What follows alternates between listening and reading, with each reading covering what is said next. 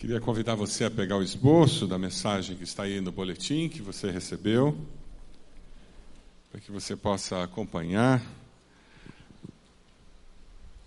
Você que está aí nos vendo pela internet, eu quero convidar você também a fazer o mesmo. Você tem acesso ao esboço.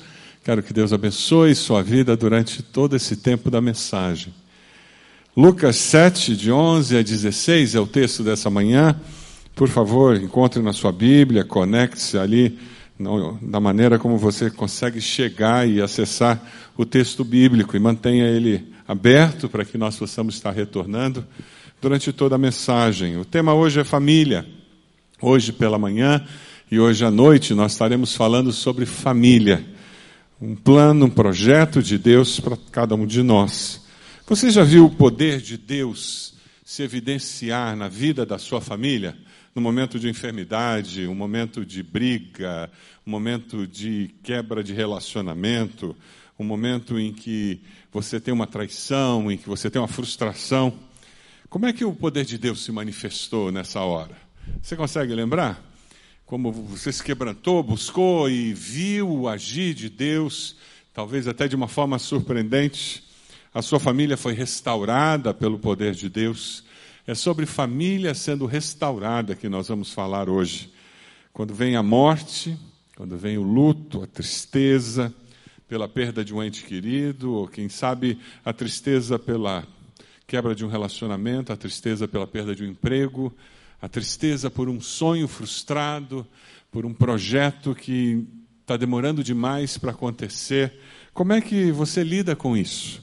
Como o poder de Deus se manifesta quando esses sonhos se frustram e você não consegue vê-los acontecer? Como é que as suas emoções são restauradas pelo agir, pela intervenção do poder de Deus?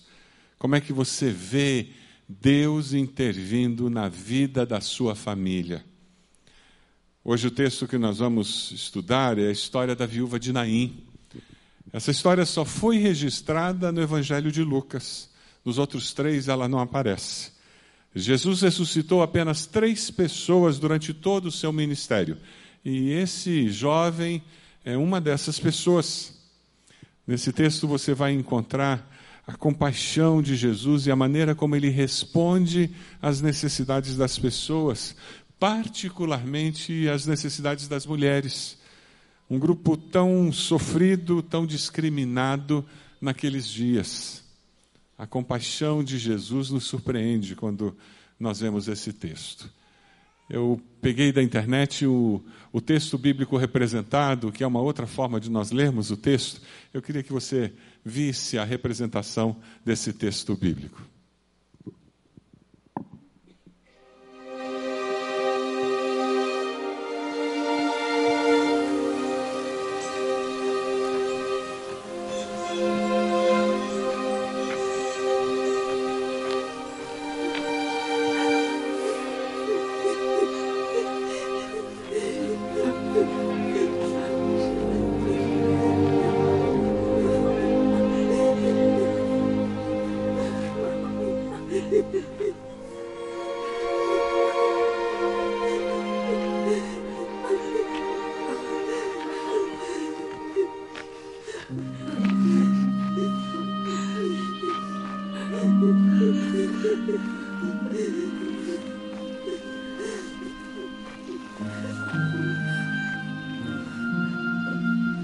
Jovem,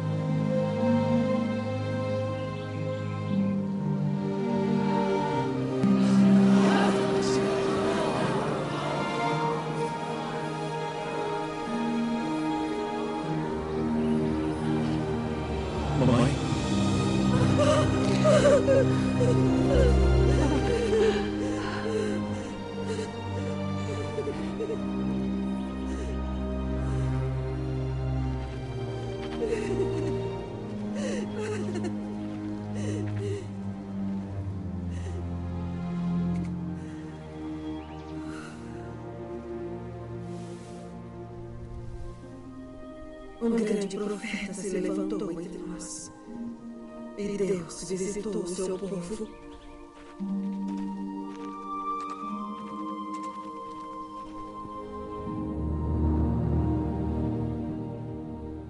Uma família restaurada. Aquela mulher que agora sozinha teria que lidar com a vida sem ter o filho, que era a única maneira dela ter provisão, cuidado, proteção, ela viu a sua família ser restaurada. Mas a restauração era necessária por causa do pecado. O pecado é que traz sofrimento a todos nós. O texto que nós vamos estudar, no versículo 11, diz que logo depois Jesus foi a uma cidade chamada Naim com ele e os seus discípulos e uma grande multidão. Ao se aproximar da porta da cidade, estava saindo o enterro do filho único de uma viúva, e uma grande multidão da cidade estava com ela. Quando você vê o ser humano, você percebe que Deus nos criou, e quando você lê sobre a criação, Deus sempre terminava dizendo que era bom, que era bom. E quando chega no ser humano, ele diz que é muito bom. Mas aí entra o pecado na história humana. E quando o pecado entra na história humana, ele traz morte e sofrimento. Lá em Romanos 5,12, o apóstolo Paulo explica isso de uma forma muito simples. Ele diz: Portanto, da mesma forma como o pecado entrou no mundo por um homem, quando Adão e Eva pecaram, e pelo pecado a morte, assim também a morte veio a todos os homens, porque todos pecaram. Por isso nós vivemos em um mundo cheio de dor e de pesar. Por isso que nós sofremos tanto, existem enfermidades, dor, pobreza, injustiça, tristeza, morte por toda parte. Nós encontramos histórias de famílias cheias de dor, lágrimas, luto por causa do pecado.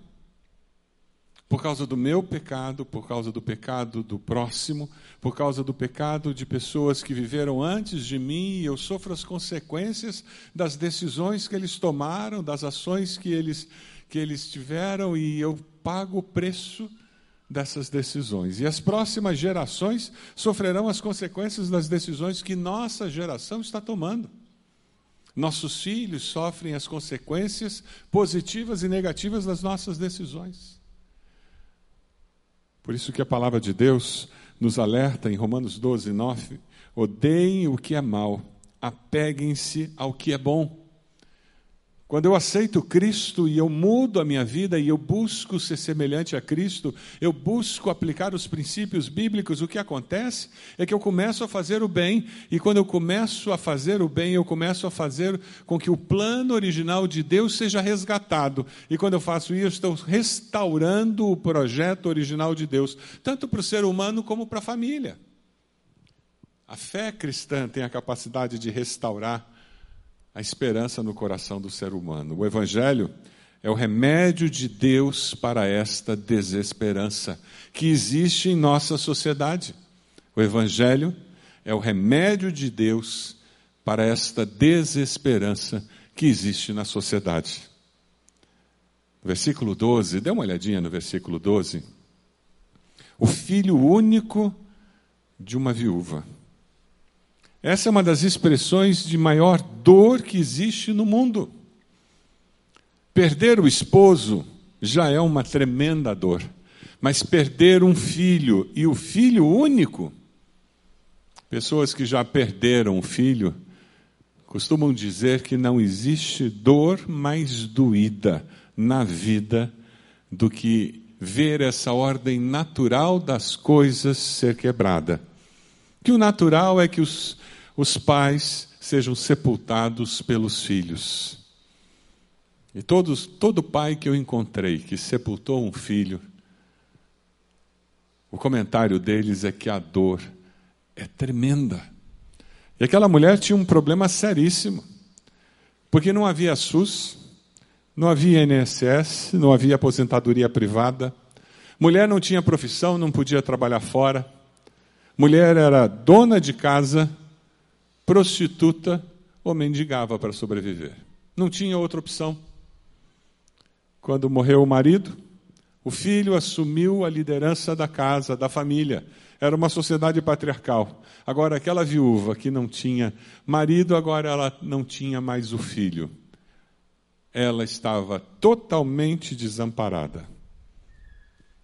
Quando você lê um outro relato de uma viúva que perdeu também os filhos, lembra da história de Noemi? O relato da tristeza, da amargura, da desesperança de Noemi aparece de uma forma muito simples quando ela diz: Não me chamem mais Noemi, mas me chamem. Qual é o nome que ela escolhe? Mara, amarga. O nome reflete o estado da alma daquela mulher porque ela havia perdido o marido e depois os filhos. É essa viúva que Jesus encontra, o desespero dela, a desesperança era concreta porque o cortejo da morte caminhava pelas ruas. E ela enfrentava uma situação tão dramática que ela recebia empatia, recebia a compaixão da população, porque uma multidão caminhava com ela. Pessoas que viam o, o futuro daquela mulher e diziam, coitada, e iam atrás daquele cortejo. Enquanto o cortejo da morte caminhava na direção do cemitério, ele encontrou-se com um outro cortejo, mas o cortejo da vida, que era liderado por Jesus.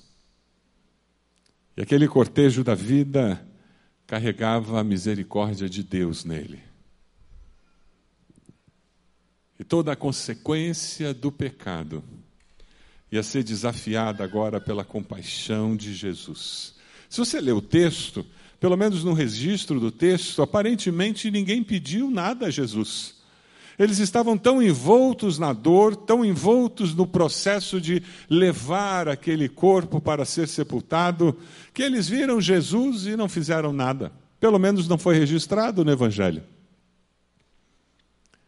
Mas o coração compassivo de Cristo reage àquela situação. É interessante porque momentos de desesperança são momentos muito tristes e as pessoas ficam em si mesmadas no meio da desesperança. Eu tive o privilégio de alguns anos atrás ir na Moldávia, quando o pastor da igreja veio, veio me perguntar se eu poderia ir fazer um funeral. O padre da igreja ortodoxa, que era a igreja, a igreja da cidade, ele cobrara muito caro para a família para fazer o funeral e a família não tinha condições financeiras. E eles vieram perguntar ao pastor da igreja batista se ele sepultaria aquele morto. E nós fomos. E foi uma experiência muito diferente.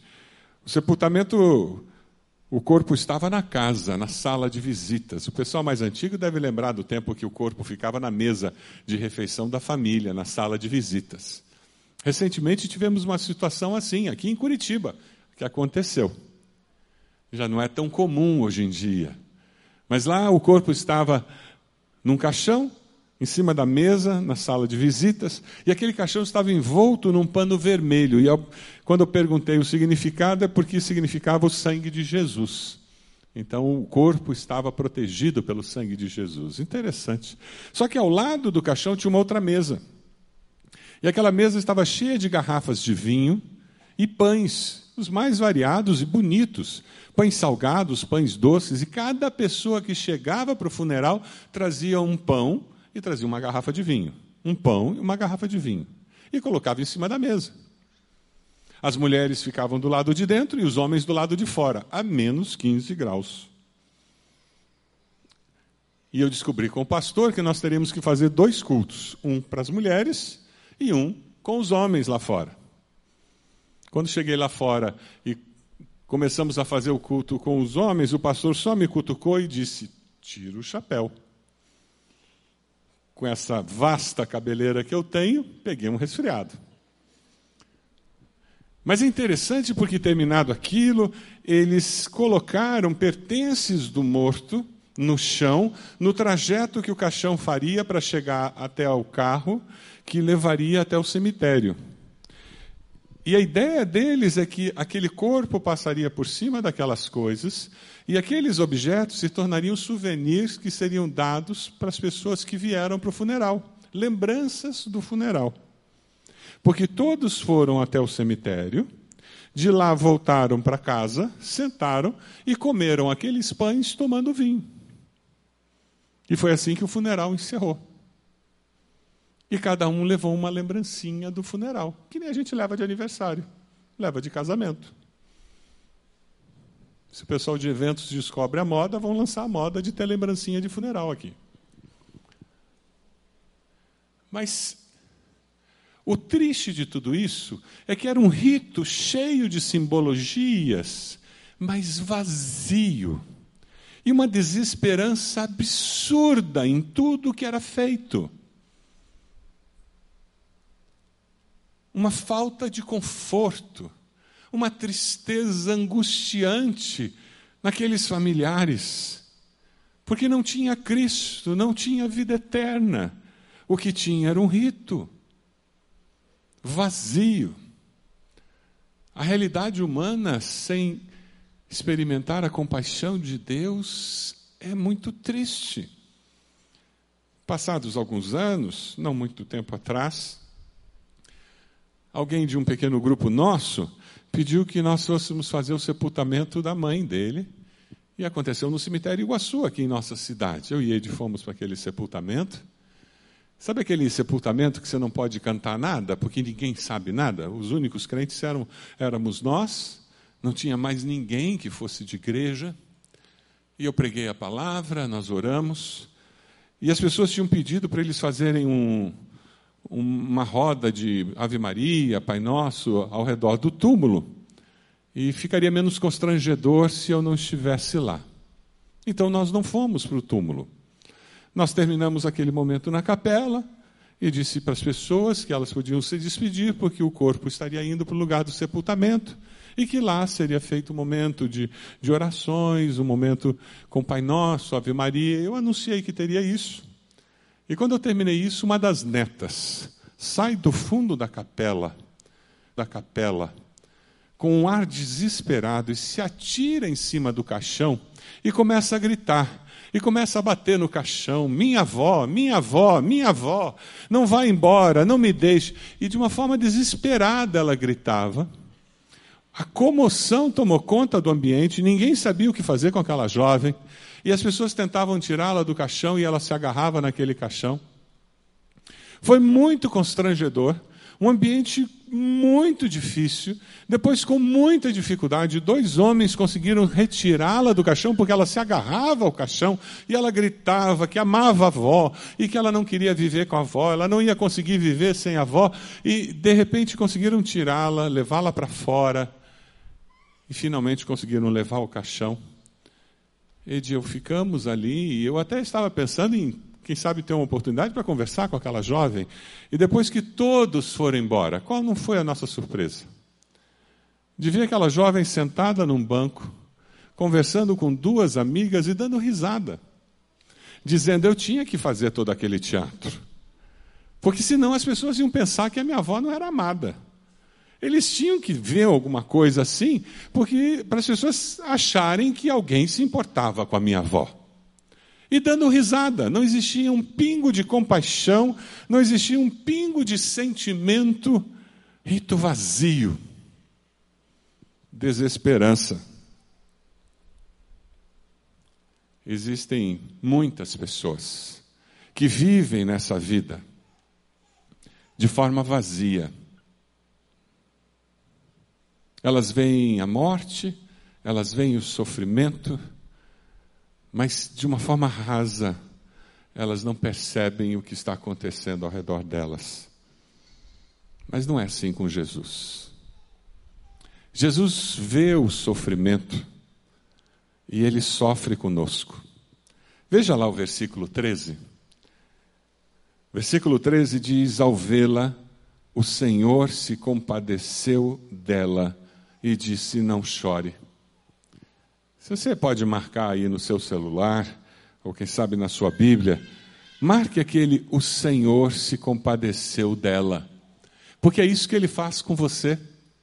Quando ele olha você chorando, quando ele olha você no momento de dor, de luto, de desapontamento, de tristeza, de aflição de alma, ele olha você e ele se compadece, porque ele sofre com a sua dor. Amém? É assim que Deus reage, é assim que o nosso Cristo vê o momento de dor que você vive. A tristeza humana que nós encontramos na história dessa mulher, ela é atingida pela compaixão de Jesus. Mas à tristeza, Jesus traz a sua compaixão, e a sua compaixão, ele acrescenta a manifestação do seu poder. Sempre que nós sofremos, Jesus está próximo e próximo com um coração compassivo. Olha para a pessoa do lado e diz para ela: Jesus está contigo e cheio de compaixão. Ele está cheio de compaixão. Ele entende a dor que você sente e ele é compassivo.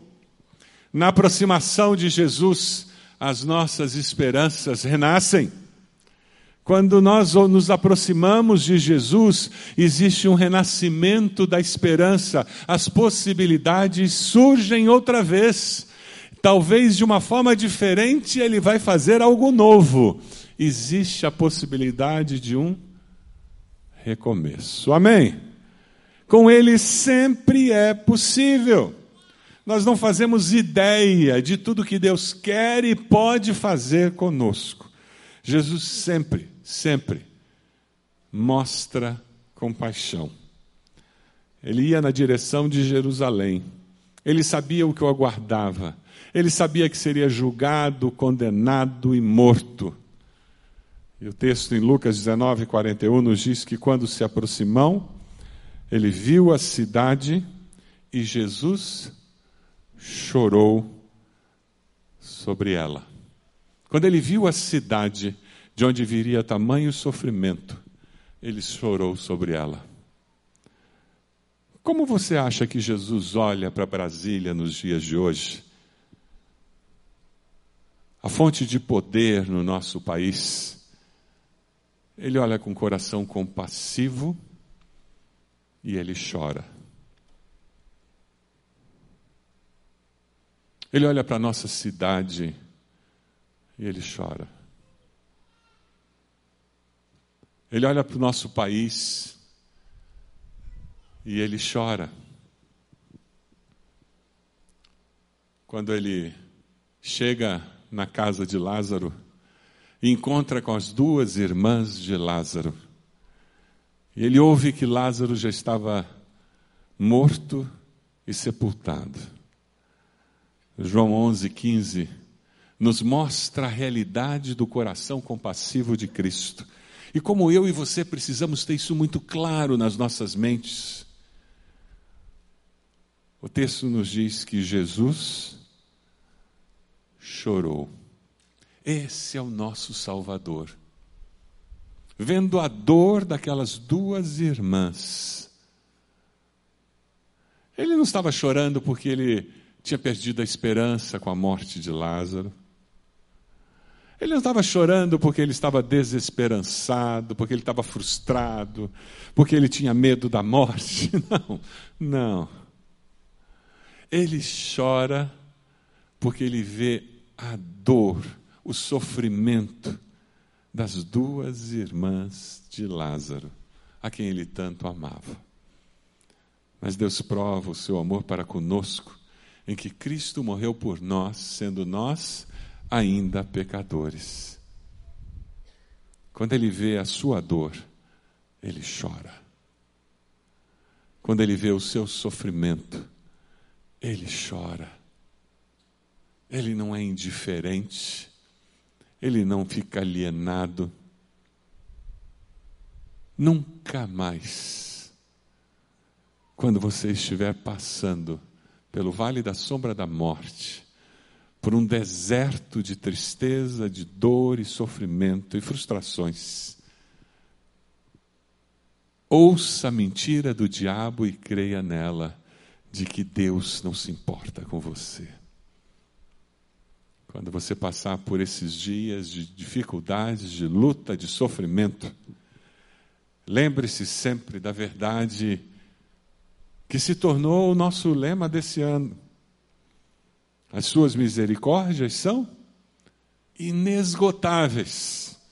Elas renovam-se a cada manhã, porque grande é a sua fidelidade. Vamos ler juntos?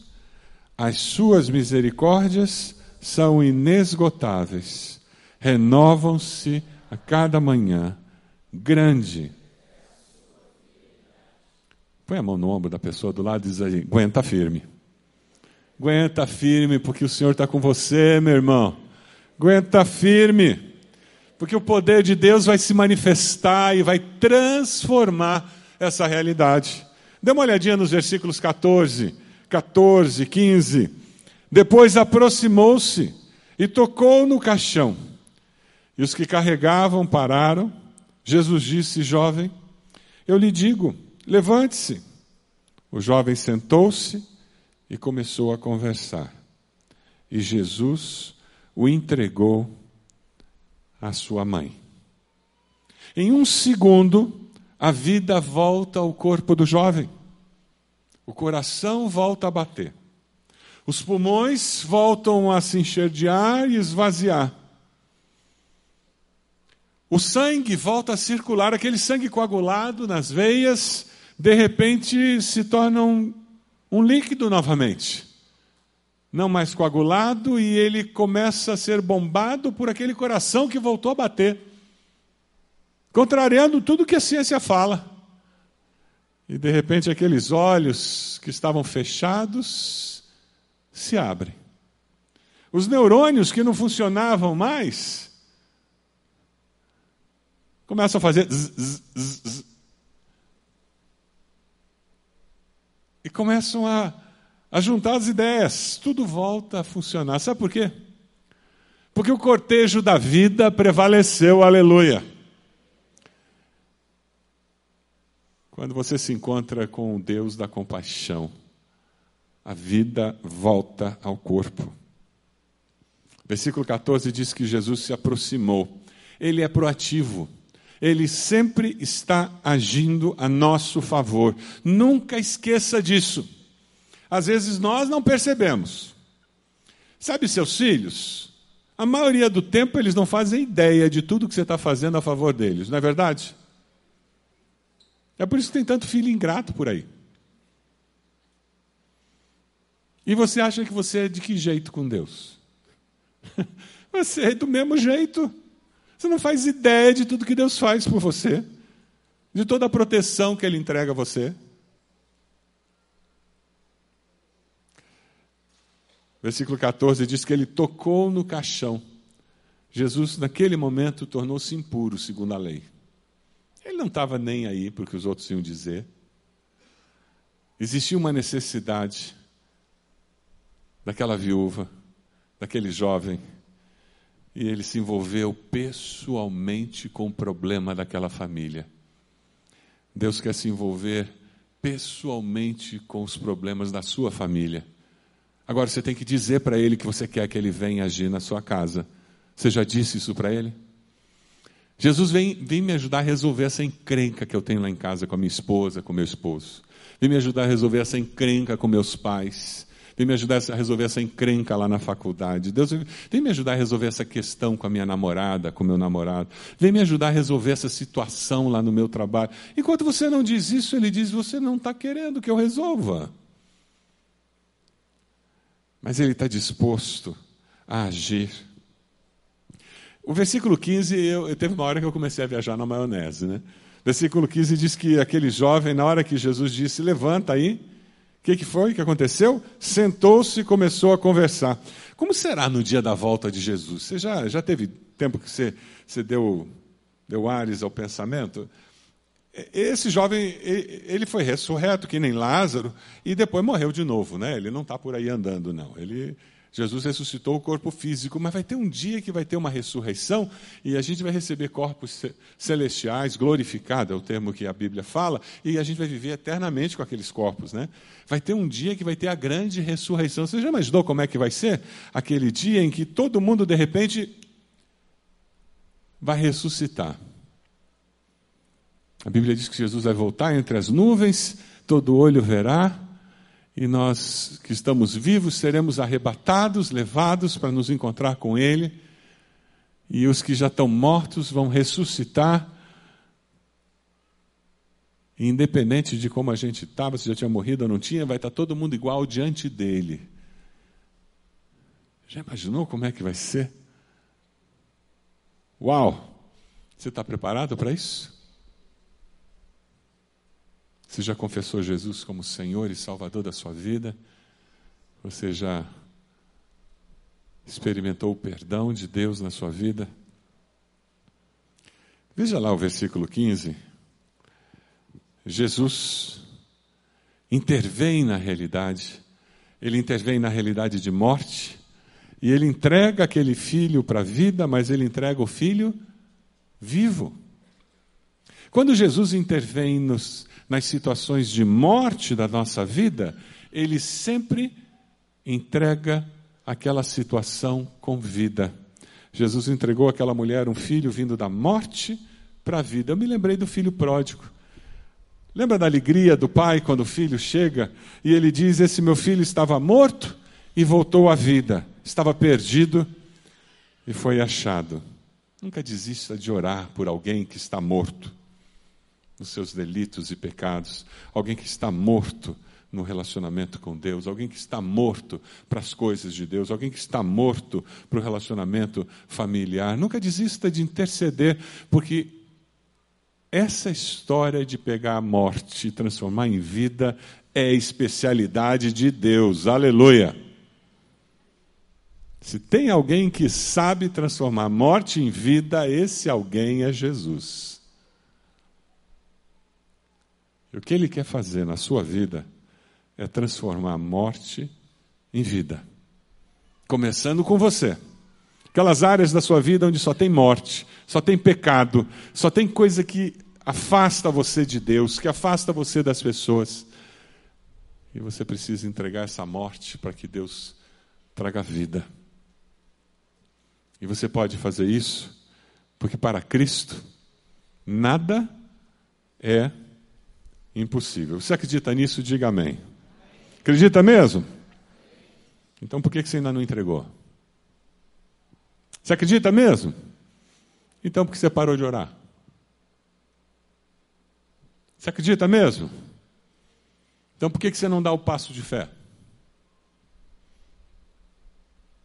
Você acredita mesmo? Então por que você ainda não foi falar com a pessoa?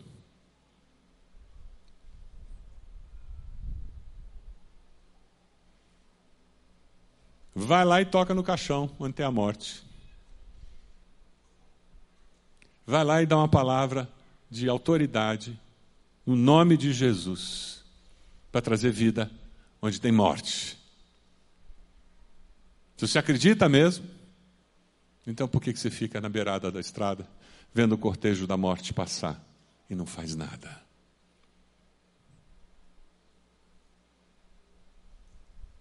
Deus está desafiando você hoje pela manhã a fazer parte da caravana da vida.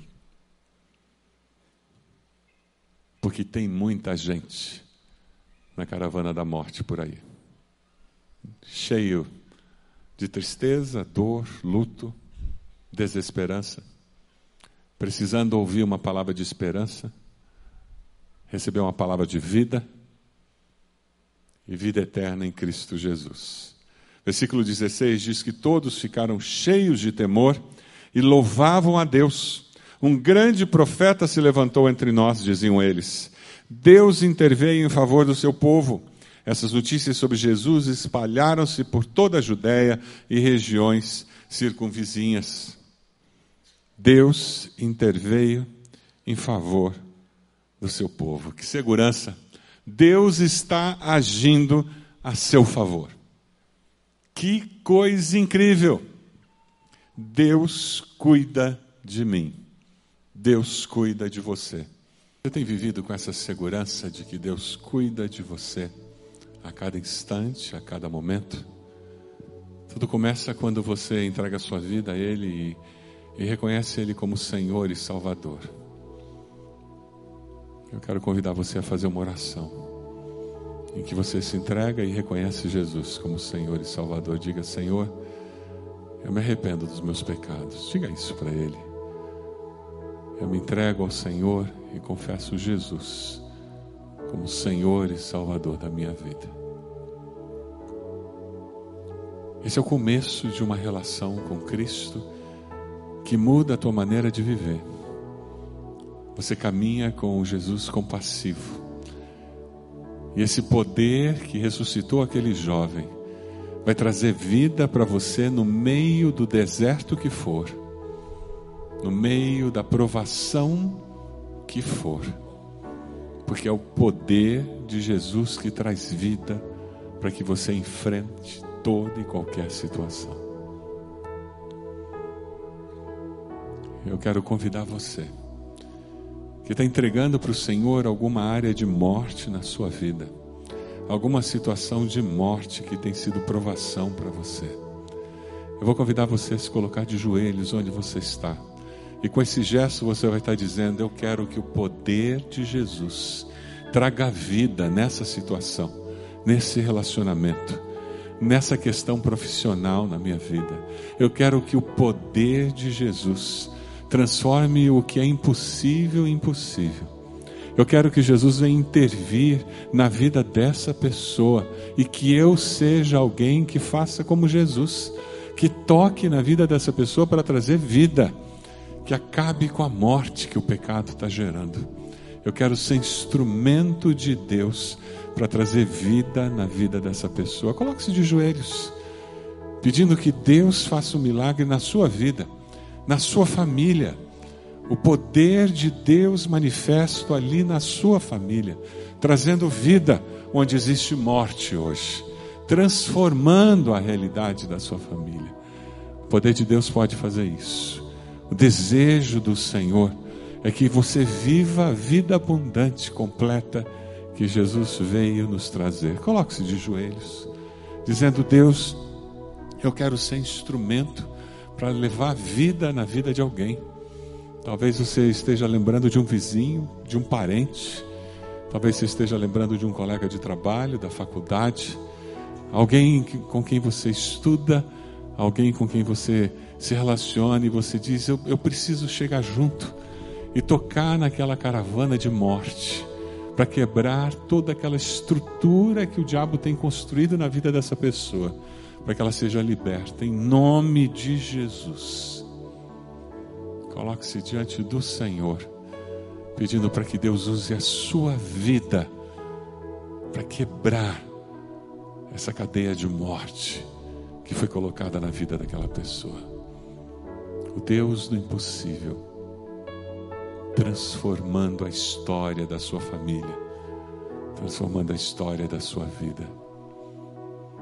Deus, nós somos teus filhos, Senhor, teu povo de joelhos, dizendo: carecemos da tua misericórdia, aquela misericórdia que se renova a cada manhã. Assim como o Senhor tocou a vida daquele jovem e trouxe-o da morte para a vida, nós precisamos que o Senhor toque na vida de pessoas, trazendo-as para a vida, vida com o Senhor. Ó Deus, dê vida física restaurando a saúde física, devida, Senhor, emocional, libertando das amarras, dos traumas, do sofrimento emocional que foi instalado. Ó Deus, toca na vida espiritual, quebrando as amarras que o inimigo tem colocado, que os impossibilita de ter uma relação viva com o Senhor, de experimentar a salvação que é em Cristo. Deus bendito. O Senhor que não conhece impossíveis, venha fazer aquilo que só o teu poder pode fazer. A Deus, teus filhos de joelhos clamam pelas tuas misericórdias. Confessam seus pecados, Senhor. Abandonam aquilo que traz morte na sua vida pessoal. Abandonam aquilo que traz morte para a sua família Teus filhos se colocam à disposição para levar vida na vida de outras pessoas com quem eles convivem. Ó oh, Deus, usa-nos para levar vida e vida eterna. A Deus, aqueles que fizeram aquela oração, entregando sua vida ao Senhor Jesus, confirme essa decisão, Senhor. Nos dê alegria de vê-los crescendo na fé a cada dia. Ó oh, Pai amado, como é bom perceber a Tua presença no nosso meio.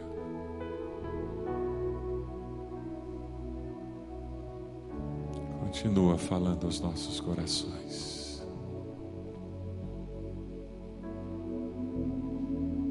Louvado seja o Teu nome. Engrandecido seja o Senhor. Louvado sejas. Nós oramos no precioso nome de Jesus.